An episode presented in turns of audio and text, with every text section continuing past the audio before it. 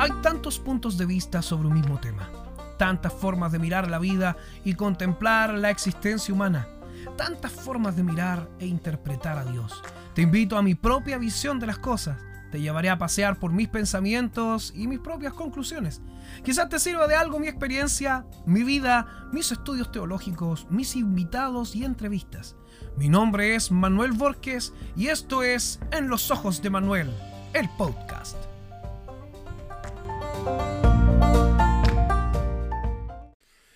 Hola, ¿cómo están? Bienvenidos a esta sexta entrega de En los Ojos de Manuel, el podcast.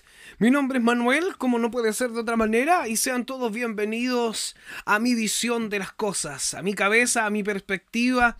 Gracias por estar aquí, por acompañarnos ya, toda la gente que nos sigue en las redes sociales, nos sigue en nuestro podcast semana a semana. Hemos tenido tiempos complejos, por supuesto que sí. Eh, estamos en abril del año 2020 y es compleja la situación que vivimos a nivel mundial. Hay una incertidumbre que se respira ya casi que se come esta incertidumbre de qué va a pasar, porque hasta la fecha, desde diciembre del año pasado, cuando se dieron los primeros casos de COVID-19, en ese tiempo se llamaba coronavirus de Wuhan, hasta la fecha, al parecer, cura no hay. Por lo tanto, en el mundo entero estamos hacinados, estamos en cuarentena todos para tratar de evitar el contagio masivo y evitar una muerte masiva también. Por lo tanto, nosotros hemos tomado determinaciones como planeta y eh, se han cerrado fronteras, eh, colegios, eventos eh, masivos, todo eso se ha guardado, todo eso ya no existe, todos estamos en nuestros hogares. Así que, y esto nos ha llevado a reflexionar.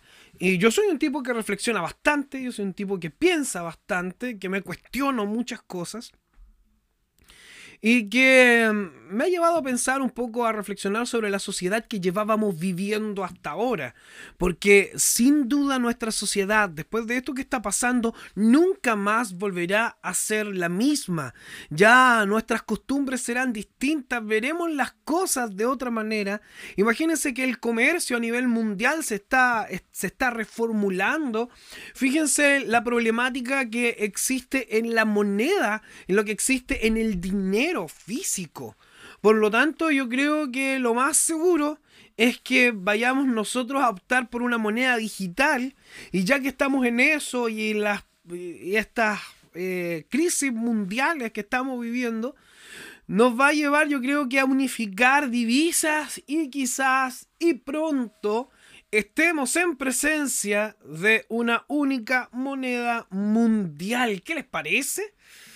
Qué, qué complejo, ¿ah? Porque esta situación nosotros la veníamos hablando años atrás y toda la gente se reía cuando se hablaba sobre el fin de los tiempos, eh, porque por lo menos en la escritura, que es lo que a mí me concierne según mis estudios, y ya se venía hablando que en los últimos tiempos habrían grandes terremotos, todos estábamos de acuerdo con estos terremotos, eh, pero pestes nosotros decíamos, pero si las pestes están erradicadas ya en nuestro siglo, ya nosotros tenemos suficientes vacunas, tenemos la ciencia que ha avanzado mucho.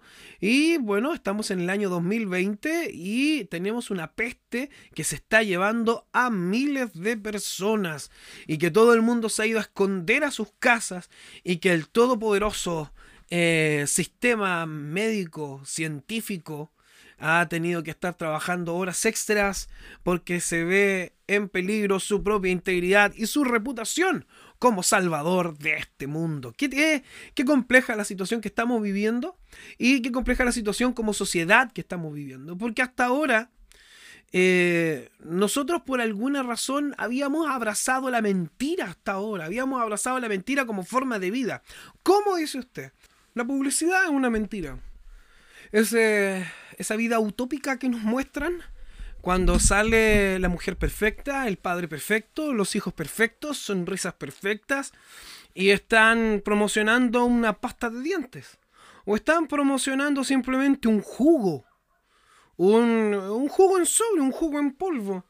Es una familia entera que está sentada a la mesa, todos felices en un atardecer, toda la gente perfecta Y nosotros abrazamos eso como aceptable y lo miramos y decimos, ah, yo quiero ese jugo porque ese jugo me va a traer una vida perfecta, una familia perfecta. Te dicen, ah, pero es que eso es tonto pensarlo así, pero eso es lo que nos están comunicando. ¿Qué cree usted con los perfumes caros? Esos perfumes que aparecen de repente, esos infomerciales, esos comerciales, spot publicitarios que aparecen de repente donde aparece una fame fatal, donde aparece un nombre, un modelo, eh, a veces en un comercial, una publicidad que poco entendemos, donde hay lujos, donde está oscuro, de repente aparece un animal, de repente un auto de lujo, una cena de lujo. ¿Y, qué es lo que está tratando de comunicar con esas eh, imágenes random que pensamos nosotros que son así, pero están perfectamente estudiadas para hacernos creer que con el perfume nosotros vamos a tener estatus y que vamos a parecer mejor que los demás? Hemos abrazado la mentira como forma de vida y, la hemos aceptado. Y es lo que hemos transmitido también nosotros en las redes sociales, porque mucho de lo que se transmite en las redes sociales es pura mentira. La gente eh, ha encontrado su ángulo y si se dan cuenta siempre se sacan las fotos en el mismo ángulo. Y siempre están comiendo algo ricos. Cuando de repente salen a algún lugar, se sacan una foto, son todos felices. Hay la gente que va al gimnasio, siempre está subiendo eh, sus fotos, siempre está presumiendo algo, están presumiendo de alguien. Hay gente que presume a sus hijos, gente que presume sus bienes, sus conocimientos. Hay, nosotros hemos aceptado eso en las redes sociales.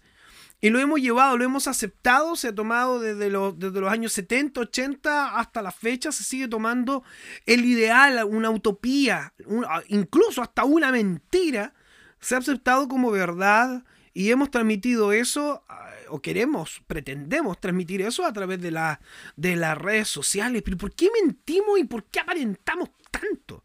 ¿Sabe por qué? Porque no queremos enfrentar la vergüenza, primero que todo.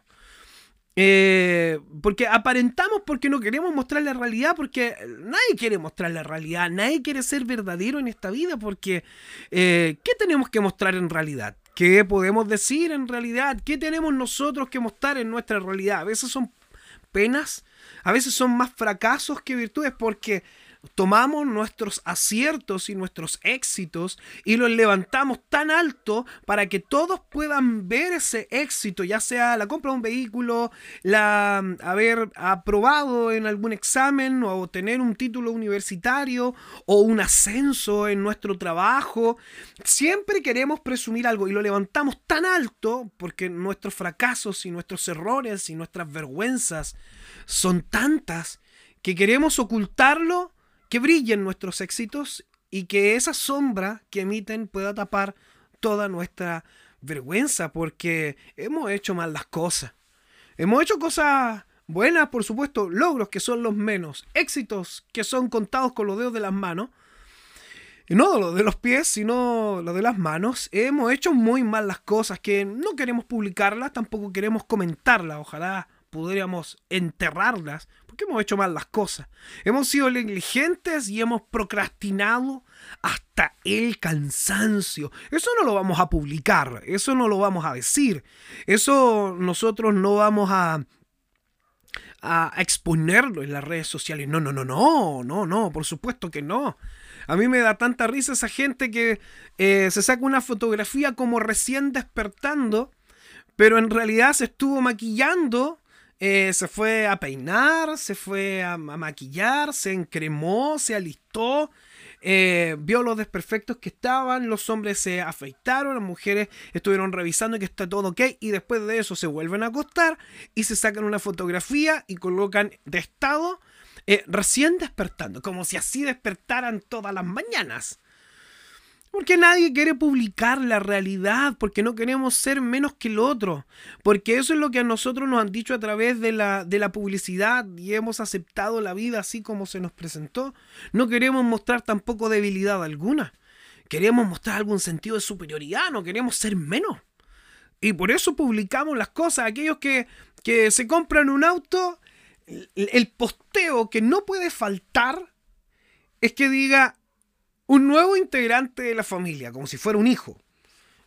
¿Por qué? Porque quieren presumir algo, quieren presumir el logro, porque toda la gente sube fotografías en su auto nuevo, entonces ellos también quieren presumir su vehículo porque no quieren ser menos, no quieren sentirse menos.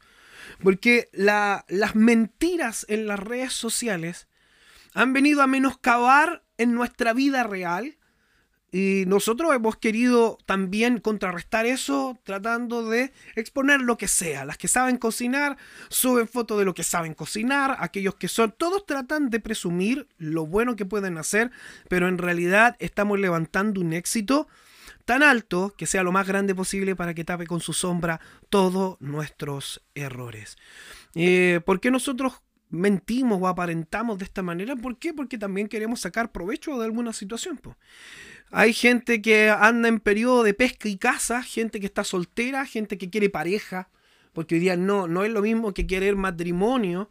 Esta sociedad está buscando simplemente una compañía, no importa si sea a largo plazo o a corto plazo. Todos quieren algo a largo plazo y todos le hacen asco al matrimonio, pero me doy cuenta que todos desearían tener una relación a largo plazo. Es igual matrimonio. ¿Pero por qué no quieren matrimonio? Porque hay un contrato, porque la separación es dolorosa, porque preferimos algo informal. Pero todos quieren una relación, ojalá estable, con una persona que les quiera, con una persona que les cuide. Eh, pero eh, hoy día hay gente que está en las redes sociales tratando de pescar a alguien. Siempre sacan fotos bonitas, gente está mostrando sus éxitos porque están tratando de conseguir a alguien. ¿A qué? A punta de mentiras o exageraciones o arreglando de alguna manera los errores para que no se note. Y ojalá engañarlo y engañado poderlo llevar a una relación, pero esas relaciones generalmente no duran. Porque cuando la persona se acerca a nosotros y mostramos nuestro verdadero yo, la gente se va de nuestro lado. Claro que sí, se ha pasado un montón de veces. Todos queremos que nos quieran por lo que somos, pero lo único que mostramos es apariencia. Entonces cuando nos llegan a conocer de verdad todo lo que teníamos escondido debajo de la alfombra, del tapete, eh, descubren toda la basura, todo lo que hemos descuidado, todas nuestras vergüenzas y terminan por votarnos. Claro, porque eh, nos hemos acostumbrado así, la sociedad lo ha aceptado así y eh, hemos hecho muchas cosas pero en vano hemos aparentado, hemos peleado para vernos bien, pero cuando nos conocen, nos ven como en realidad somos. Eh, hemos querido sacar provecho de muchas situaciones. El mundo vive en una apariencia hoy día de felicidad, una apariencia de plenitud y una apariencia de riqueza. Eh, hoy día con créditos todos podemos obtener las cosas, queridos amigos. Casa, autos, viajes, todo con crédito, por supuesto, con dinero que no es nuestro, podemos hacer muchas cosas. Y por eso lo queremos presumir luego, porque queremos aparentar felicidad, queremos aparentar plenitud, aparentar riqueza, pero esa vida es autodestructiva. Eh, estamos aquí para mirar las cosas desde mi punto de vista. Así las miro yo. Porque me doy cuenta que esta vida de mentiras, de andar aparentando, de exagerar nuestros éxitos, es una conducta autodestructiva. Porque tratamos de mostrar una imagen de nosotros que no existe. Tratamos de presentar a los demás una persona que no es. Porque nosotros no somos tan solo éxitos. No somos tan solo logros también somos fracasos, también somos tristeza y también somos oscuros.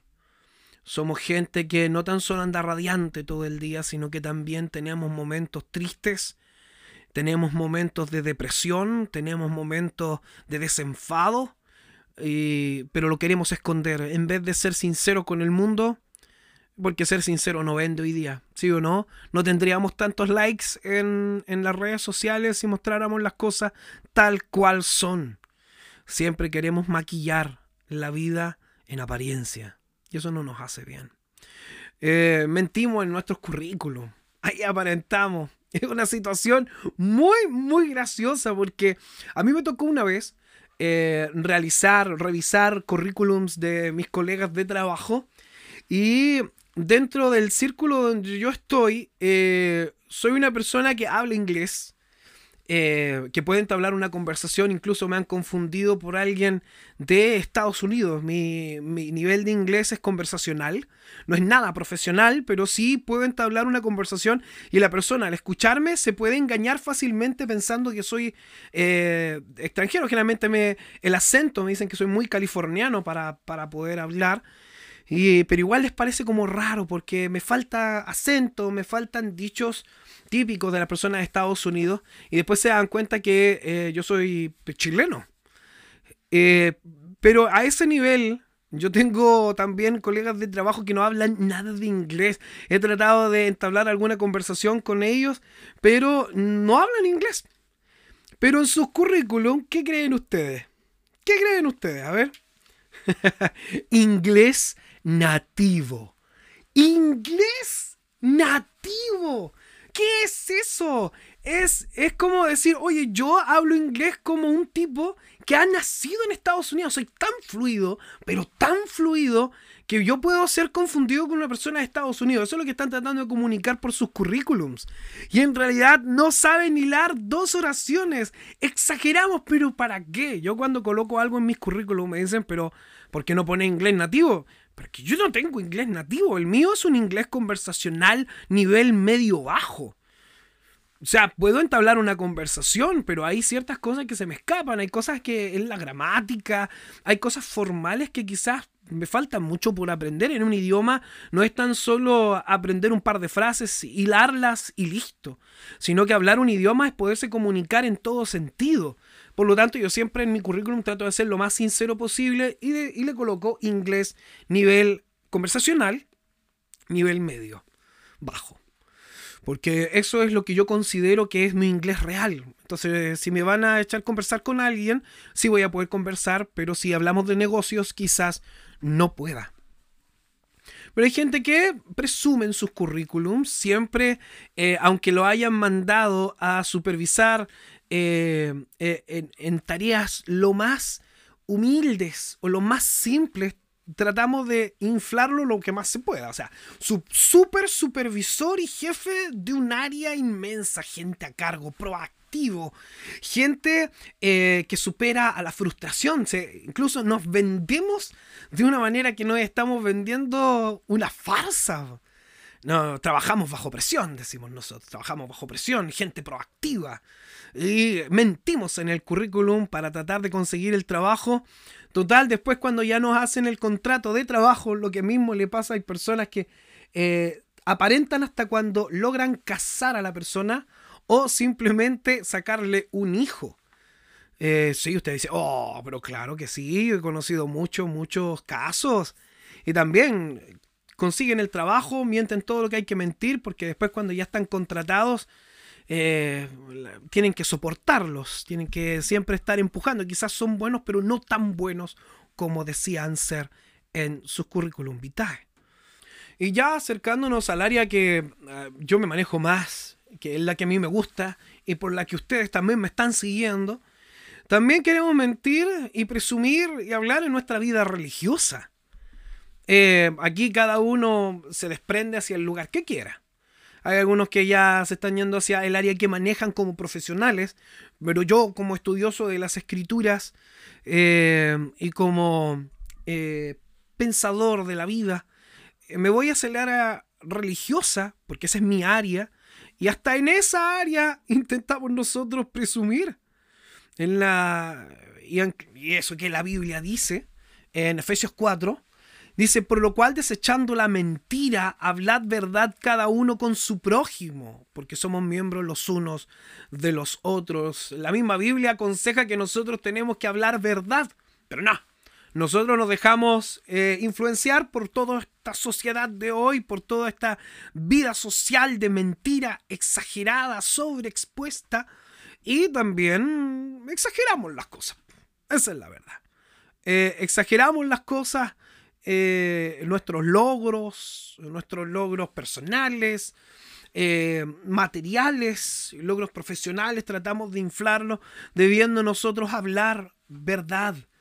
Eh, porque en Efesios abre el versículo diciendo desechando la mentira. En este caso, desechando la exageración, porque es una mentira.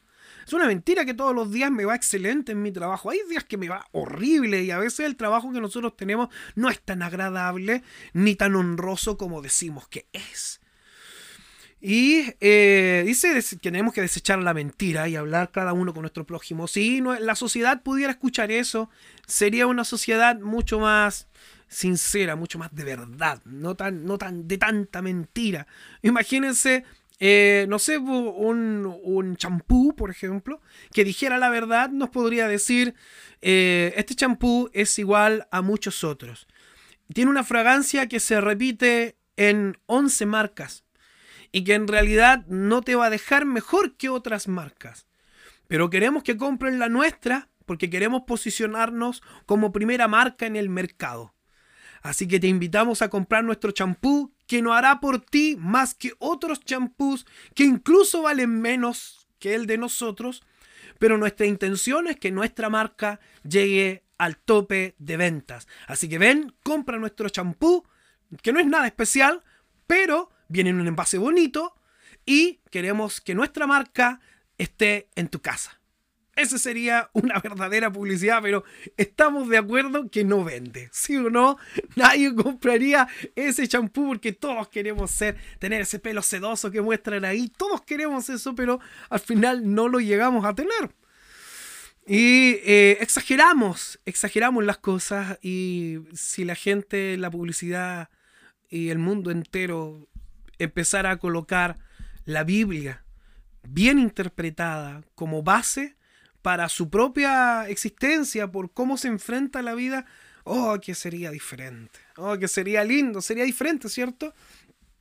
Desechar la mentira y hablar cada uno verdad con su prójimo. ¿Cómo te ha ido? Mira, en realidad no tan bien como desearía. Eh, igual me cuesta avanzar por las deudas que tengo, y, pero fíjate que hacemos lo que mejor se puede. No es un mal trabajo, eh, a veces es complicado, es difícil, pero créeme que estoy tratando de salir adelante lo que mejor puedo. Igual he tenido que recurrir a ciertos malabares económicos para salir adelante, pero hago mi mejor esfuerzo. Yo creo que si nosotros optáramos por ese tipo de diálogos, sería algo más sincero, seríamos un mejor, una mejor sociedad, un mejor mundo y podríamos tender la mano. Porque qué distinto sería que una persona en ese diálogo de paso que tenemos nosotros cuando decimos, hola, ¿cómo estás? ¿Bien y tú? Bien también. Eso es lo que nosotros decimos y ese es nuestro diálogo común, porque en vez de decir, ¿cómo estás? Mira, en realidad, ya que preguntas, mira, no, también estoy pasando por diversos problemas y necesito conversar con alguien. Yo creo que nos aliviaría un poco desechar la mentira y hablar verdad con nuestro prójimo, porque no habla, no dice con de la misma fe, de la misma religión, está diciendo con su prójimo. ¿Verdad? Cada uno con su prójimo. Yo creo que sería mucho más sano para todos nosotros. Cuando Dios pensó una sociedad, cuando Dios pensó eh, un gobierno, cuando Dios pensó la interacción entre seres humanos y Él entregó parte de su corazón a través del decálogo, a través de los diez mandamientos, los primeros tres que él, que los primeros tres mandamientos del, del decálogo eh, vienen a figurar una relación que tiene que tener eh, el hombre con Dios. El primer mandamiento dice, no tendrás dioses ajenos delante de mí. Es como decir, mira, el único que ha hecho algo por ti, porque recuerden que esto se lo dijo al pueblo de Israel, al que había sacado de la esclavitud de Egipto. Venían ellos saliendo de siglos de esclavitud y Dios con mano poderosa, grandes eh, señales y prodigios, los sacó desde tierra de Egipto, lo llevó, lo estaba llevando a tierra prometida y, él, y Dios por primera vez en la historia descubre su corazón y intenta mostrar cómo debe ser una sociedad. Primero que todo le dice, no tendrás dioses ajenos delante de mí, porque por una, por una razón obvia, eh, nadie hizo nada por ti y yo lo hice, así que lo único, lo primero que me merezco es exclusividad, porque no hay Dios que te haya salvado, solo yo te saqué de tierra de Egipto, así que no tendrás dioses ajenos delante de mí. Exclusividad. Luego le dice, no te harás imagen ni ninguna semejanza de lo que esté arriba en el cielo. Idolatría. Le dice, no, no traigas las malas costumbres desde Egipto, no intentes emularme en ninguna piedra, madera, ni ningún tipo, porque no puedo ser representado absolutamente en nada. En esa época no creían que una imagen era una deidad, vamos a ir aclarando algunas cosas, sino que era la manera por la cual una deidad se manifestaba a los suyos. Lo que hacían y adoraban las imágenes pensaban que era la manera de controlar a sus dioses ¿ah? y usarlos para sus fines personales. Es como, oh Dios, te pido que tú hagas esto, que tú hagas lo otro. Por eso se formaban imágenes, porque lo representaban era algo cercano y la gente pensaba que podía sacar provecho de sus dioses. Así que no es tanto como un signo de adoración solamente, sino que querían tener una figura ahí como para tratar de manipular a ese Dios. Y luego le dice, no tomarás el nombre de Jehová tu Dios en vano, porque no dará por inocente Jehová al que tomare su nombre en vano. Y aquí hay un asunto de exageración, aquí hay un asunto de mentira y de apariencia que Dios trataba de evitar, porque Él como Dios poderoso estaba formando una sociedad, una sociedad teocrática, una sociedad donde Dios gobernaba y se manifestaba directamente con ellos. Eh, y, le dicen, no tomarás el nombre de Jehová tu Dios en vano, porque sabía que este Dios estaba haciendo algo directo por el pueblo de Israel y que hacía milagros y que daba victorias en medio de la guerra y que todos iban a empezar a exagerar, iban a empezar a aparentar e iban a empezar a mentir con respecto a su propia relación, la tendencia que tenemos hasta el día de hoy. Pero por eso Dios trataba de evitar este mal que está en el hombre, siempre exagerar las cosas. Y le dice, no tomarás el nombre de tu Dios en vano. Yo creo que eh, este es el mandamiento más malentendido del decálogo. Por supuesto que sí. Eh, en el Antiguo Testamento un nombre, ¿saben lo que representaba? Representaba al individuo mismo, con toda su naturaleza y sus atributos. El nombre de, de, alguien era muy, muy importante. Lo identificaba de muchas maneras. No como hoy día que en realidad tratamos nosotros de hacer lo mismo. Hay gente que trata de hacer lo mismo con sus hijos, especialmente los evangélicos. No los cristianos, porque cristianos varios, pero los evangélicos. Eh, tienen la tendencia a llamar a sus hijos como los grandes de la Biblia pensando que sus hijos van a ser tan grandes como el nombre que le están asignando. Yo sé, yo sé, sí, sí, sí. Yo sé que hay una discusión que el nombre determina mucho. A mi hijo no le voy a colocar Demián, por ejemplo, que significa demonio. Eh, y siempre tratan de colocarle un nombre con significado. No significa valiente, no significa, no sé. Imagínense, yo me llamo Manuel, que significa Dios con nosotros. Wow, un tipo que pueda emular a Dios y que esté con nosotros. O sea, mis padres no me lo pusieron con ese objetivo, porque mi padre también se llama Manuel, y mi abuelo también se llama Manuel, y el padre de mi abuelo creo que también se llamaba Manuel, así que yo creo que más por tradición y ¿Cómo creen ustedes que se llama mi hijo? Acertaron, también se llama Manuel. Porque me encanta el nombre, tiene, tiene cuerpo, tiene, tiene carácter, me gusta el nombre, de verdad. Me gusta, pero no porque yo quiero que mi hijo emule a Dios directamente, aunque me encantaría. Pero hay gente que eh, hoy por hoy eh, coloca el nombre de los grandes profetas para que su hijo lo sea. O, o, de grandes científicos, o de grandes pensadores, o poetas, pensando que sus hijos van a ser como esos nombres, pero en realidad es la persona que hace al nombre, no el nombre a la persona, por lo menos hoy día.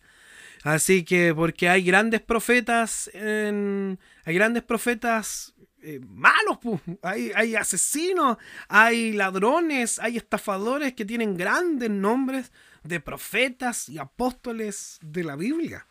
Porque sus padres colocaron la esperanza tan solo en el nombre y no en la educación. Ahí a detenerse, ¿ah? ahí a a pensar un poco. Eh, sobre tomar el nombre de Dios en vano habla mucho de la blasfemia y la palabra tomar en vano significa algo vacío y algo inútil, un falso, una mentira. Tomar el nombre de Dios en una mentira. Levantar o llevar el nombre de Dios como una mentira. Si lo parafraseamos un poco, dice, no llevarás el nombre de Jehová en una mentira o inútilmente o falsamente. Es decir, no llevarás el nombre de Jehová para sacar ventaja propia. Hay gente que obtiene sus cosas, por ejemplo, a través de un crédito eh, y que en realidad no va a poder pagar y que finalmente va a tener que vender el auto para poder, eh, para poder pagar la deuda, pero cuando recibe eso también eh, habla, pues dice, no, Dios me dio este vehículo, como si Dios haya aparecido de la nada y a través de un milagro le haya traído un vehículo. No, pidió un préstamo, se encalilló más de lo que podía pagar. Y tú ya has tenido que devolver el vehículo. ¿Por qué no pudo pagarlo? Ojalá no me pase. Yo también no tuve mi, mi vehículo con un préstamo. Entonces estoy esforzándome por pagarlo. Seguramente yo puedo atribuir a Dios la oportunidad de poder hacerlo, que se movieron algunas cosas para que yo pudiera acceder, pero no que Él me lo haya dado directamente. Eso es tomar el nombre de Dios completamente en vano. Porque eso es en una mentira, en una exageración, porque queremos divinizar cosas que Él no hace. Nosotros queremos atribuirle todo a Dios, porque como vivimos en una generación también, en este caso en la mía, mi círculo religioso de gente cristiana evangélica, siempre trata de divinizar todo lo que le pasa, porque eso le da estatus, apariencia eh, de alguien. Lo mismo que hace la gente en las redes sociales, aparenta y también la gente que va a la iglesia también aparenta. Todo se lo da Dios y todo lo hace Dios y todo un montón de cosas Dios y llevan el nombre de Dios a un nivel peligroso porque están tomando el nombre de Dios en vano. Mire, ¿sabe que este, este mandamiento de no tomar nuestro, el nombre de Dios en vano tenía cinco implicancias? Que las quiero explicar. Primero, no blasfemar, por supuesto, no maldecir utilizando el nombre divino, te maldigo en el nombre, no, mira, Dios te mate, te asesino, ese tipo de cosas no. No jurar falsamente en nombre de Dios, es decir, perjurio, por supuesto, jurar falsamente. No, mira, mira, mira, Dios vive, Dios vive, Jesús que me mira, que te voy a pagar lo que te debo. Cuidado ahí. Cuidado con jurar falsamente tratando de sacar provecho eh, porque hay gente que trata de sacar provecho de lo valioso de la familia. Mira, por mis hijos, nos dicen, por mis hijos. Que lo más valioso que tengo, nos exageran algo o nos dan una promesa que no van a cumplir. Lo mismo que se hace con el nombre de Dios, se toma el nombre de Dios vanamente. Eh, no usar el nombre de Dios con fines propios. Usar el nombre de una manera manipulante en encantamientos, brujerías y magia. Ustedes dicen, yo no lo hago. Ah, no cuando dicen yo voy a ir a buscar ese trabajo, ese trabajo será mío, en el nombre de Jesús. Ese, ese, trabajo será mío. Ustedes dicen, ah, pero es que eso es declarar, eso es creer. Cuidado, cuidado porque no estaremos cayendo en que el nombre de Dios sea un amuleto que creamos nosotros de la suerte. Y usted me puede decir, no, pero es que la suerte se echa en el regazo, más de Dios depende el destino de ella. Pero, pero tenemos que tener cuidado de usar el nombre de Dios en vano. Porque él no, nos ha él no nos ha hablado así como le hablaba a los profetas, decir, ve a buscar tal trabajo. Y nosotros, sí, Señor. Porque si no fuera así la situación, sí iríamos en su nombre, porque de él nació. Pero no porque nosotros queremos el trabajo, porque pagan bien. Eh, y nosotros vamos en el nombre de Dios. Y se lo atribuimos a Él cuando Él nunca nos ha mandado a tener ese trabajo. Así que usamos el nombre de Dios en vano. El nombre de Dios no debe ser usado eh, livianamente, no debe ser usado livianamente ni en chistes ni en cantos. la, la, gente cristiana no le gustan los chistes con respecto a Dios. Por supuesto que no, porque es su creencia más valiosa. Pero en los cantos también lo usamos de manera vana. Oh Señor, siempre te amaré, siempre te bendeciré. Tú, Jesús, eres todo para mí.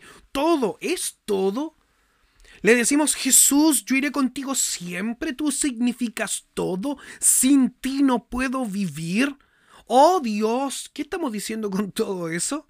¿Estamos usando el nombre de Dios en vano? ¿Lo estamos invocando para simplemente para aparentar de que nuestra canción, de la cual no sentimos nada de la letra que estamos cantando, parezca bonita? Cerramos los ojos y levantamos las manos aparentando una relación con Él Porque los cristianos evangélicos tienen esa tendencia, cierran los ojos, levantan las manos, porque todos los demás lo hacen, no porque tengan una relación personal, pero había, hay que aparentar.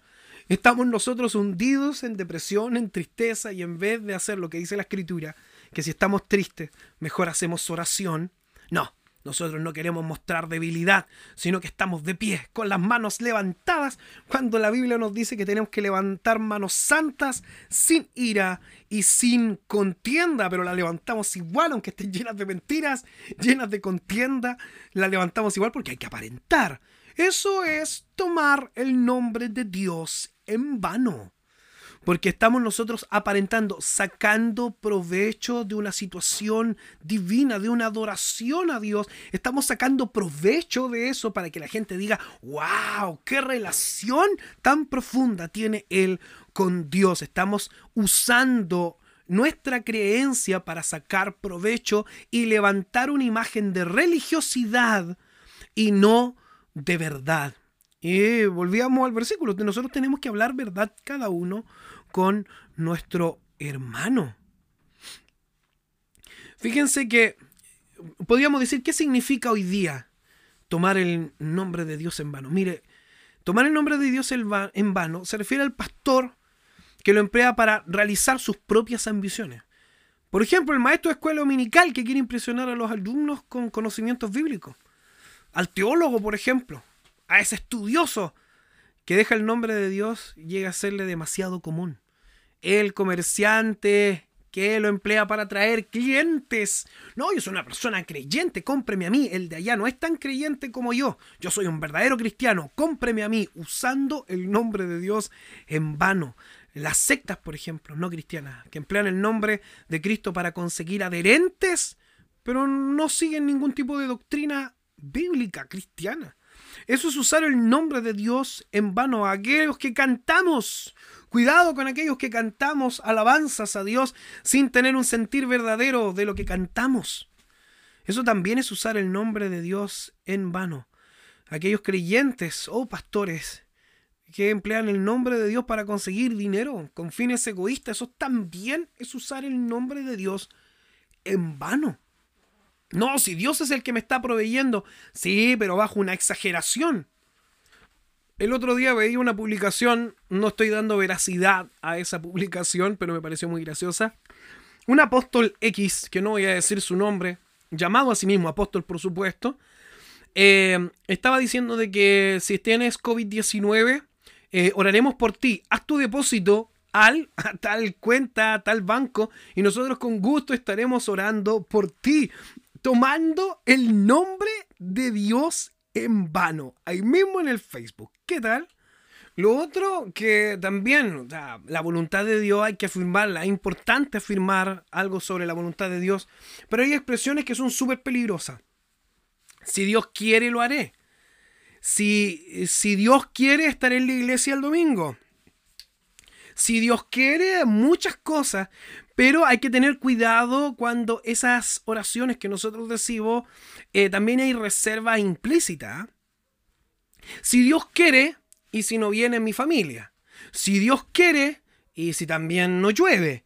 O sea, nosotros decimos si Dios quiere como autoridad máxima, pero estamos omitiendo otros factores para que nuestra oración y nuestra expresión sea lo más cristiana evangélica posible, lo más religiosa posible, pero en realidad no va a depender tan solo de Dios, sino de factores más comunes y corrientes que nos van a limitar. No tan solo esa voluntad suprema de Dios nos podría, podría evitar, porque el, versículo que está eh, eh, citando está en Santiago, cuando dice, vamos ahora a los que decís, hoy y mañana iremos a tal ciudad y estaremos allá un año y traficaremos y ganaremos, cuando no sabéis lo que será mañana. Porque, ¿qué es vuestra vida? Ciertamente es neblina que se aparece por un poco de tiempo y luego se desvanece. En lugar de lo cual deberías decir, si el Señor quiere, viviremos y haremos esto o aquello, pero ahora os jactáis en vuestras soberbias. Toda jactancia semejante es mala y al que sabe hacer lo bueno y no lo hace, le es pecado. Ese es el verso que se trata de emular cada vez que decimos si Dios quiere, pero estamos también omitiendo otros factores que no son Dios. Y eso es usar el nombre de Dios en vano. Estamos tan acostumbrados, estamos tan acostumbrados a usar mal el nombre de Dios. Y lo más terrible es llevarlo a través de una blasfemia vivida, a través de una mentira de vida. Nosotros hablamos de Dios, nos llenamos la boca, y voy a usar esa expresión porque es la adecuada. Nos llenamos la boca con Dios, pero nuestra vida es una mentira y una apariencia. Eso es también tomar el nombre de Dios en vano. Cuando nosotros tomamos la religión para sacar provecho, para que la gente nos mire, como, como personas superiores, porque queremos dar una apariencia de bondad o una apariencia de piedad, cuando en realidad no es así.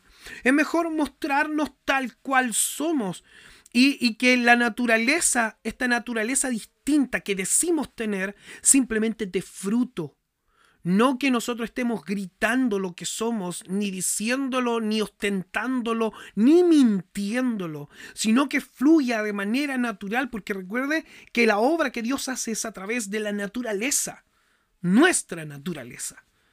Así que es importante para nosotros poder vivir en verdad, hablar verdad, vivir verdad y dejar de tomar el nombre de Dios en vano. ¿Sabe qué? Nos falta seriedad. Esa es la verdad. Nos falta seriedad. En todo ámbito y sentido. Un compromiso real con lo que creemos y lo que queremos alcanzar. Tenemos que ser súper sinceros en lo que queremos. Tenemos que dejar de ostentar ni mentir, sacarnos esa mala costumbre de las redes sociales, de siempre tratar de ostentar el vehículo que compramos, el título que nosotros tenemos, el logro, el logro familiar, el logro matrimonial. A, mí, por lo menos, ya que estamos aquí a esta altura y ya usted más de 40 minutos escuchándome hablar, eh, ya que llegó a este punto, yo también quiero expresarle mi punto de vista, mi molestia, ya que estamos en los ojos de Manuel. A mí me revienta, hay gente que, eh, que sobreexpone sus matrimonios y al final les va pésimo de mal, pero siempre hay una foto bonita entre los dos y todos saben que viven peleando. Eh, siempre hay salen a comer afuera y siempre sacan fotos de que salen a comer afuera como si su matrimonio fuera tan feliz, pero en realidad un matrimonio está lleno de matices.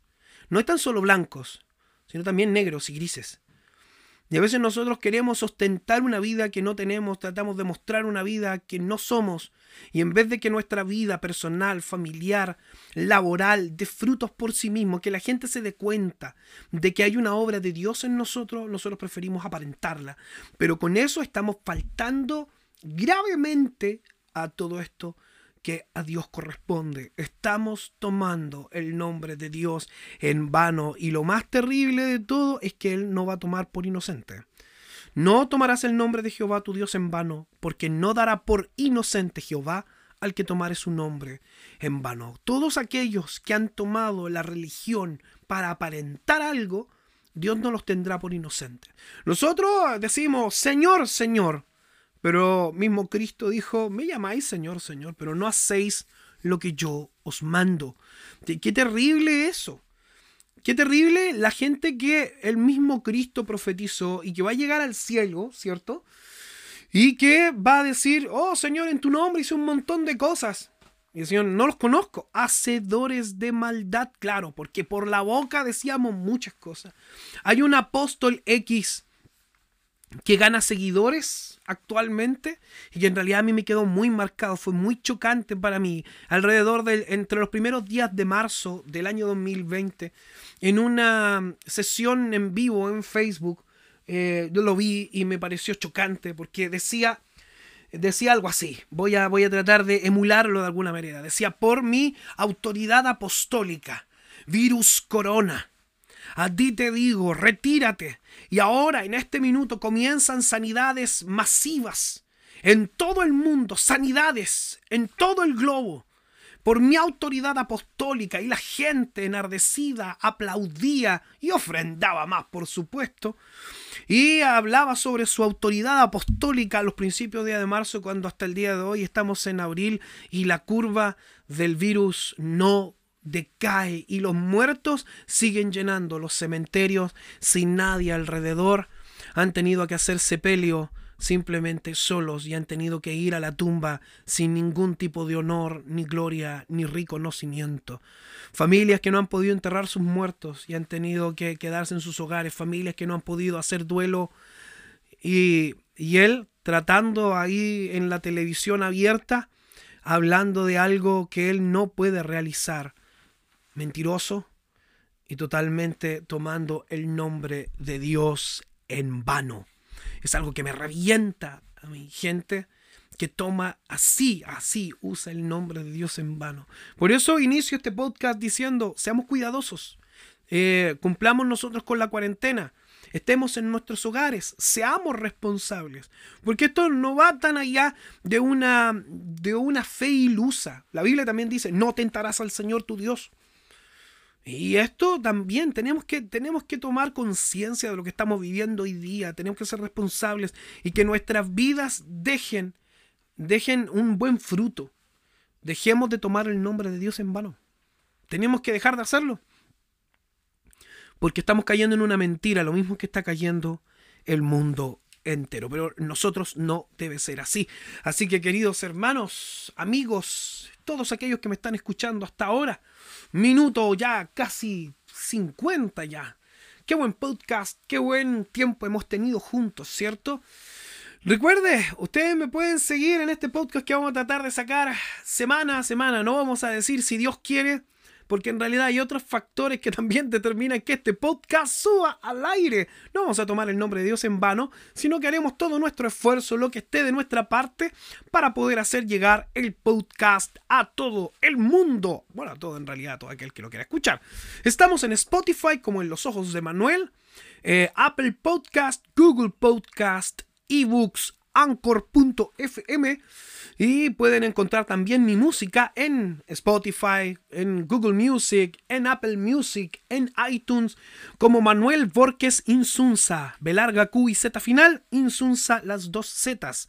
Pueden buscar ahí mi disco del año 2010, En tus alas. Y también está el más escuchado de todo, eh, de todos mis temas, Venid a mí, que es el sencillo de mi próximo disco que debería salir este año 2020. Eh, eh, lanzamiento no sé si le vamos a hacer porque no lo podemos juntar de manera masiva, pero queremos que eh, poder, queremos hacer llegar esta música a todo aquel que quiera oírla. Así que queridos amigos, un abrazo grande. Estamos en contacto y será hasta la próxima semana.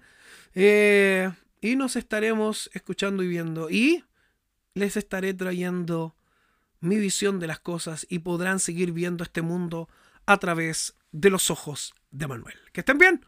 Bendiciones para todos.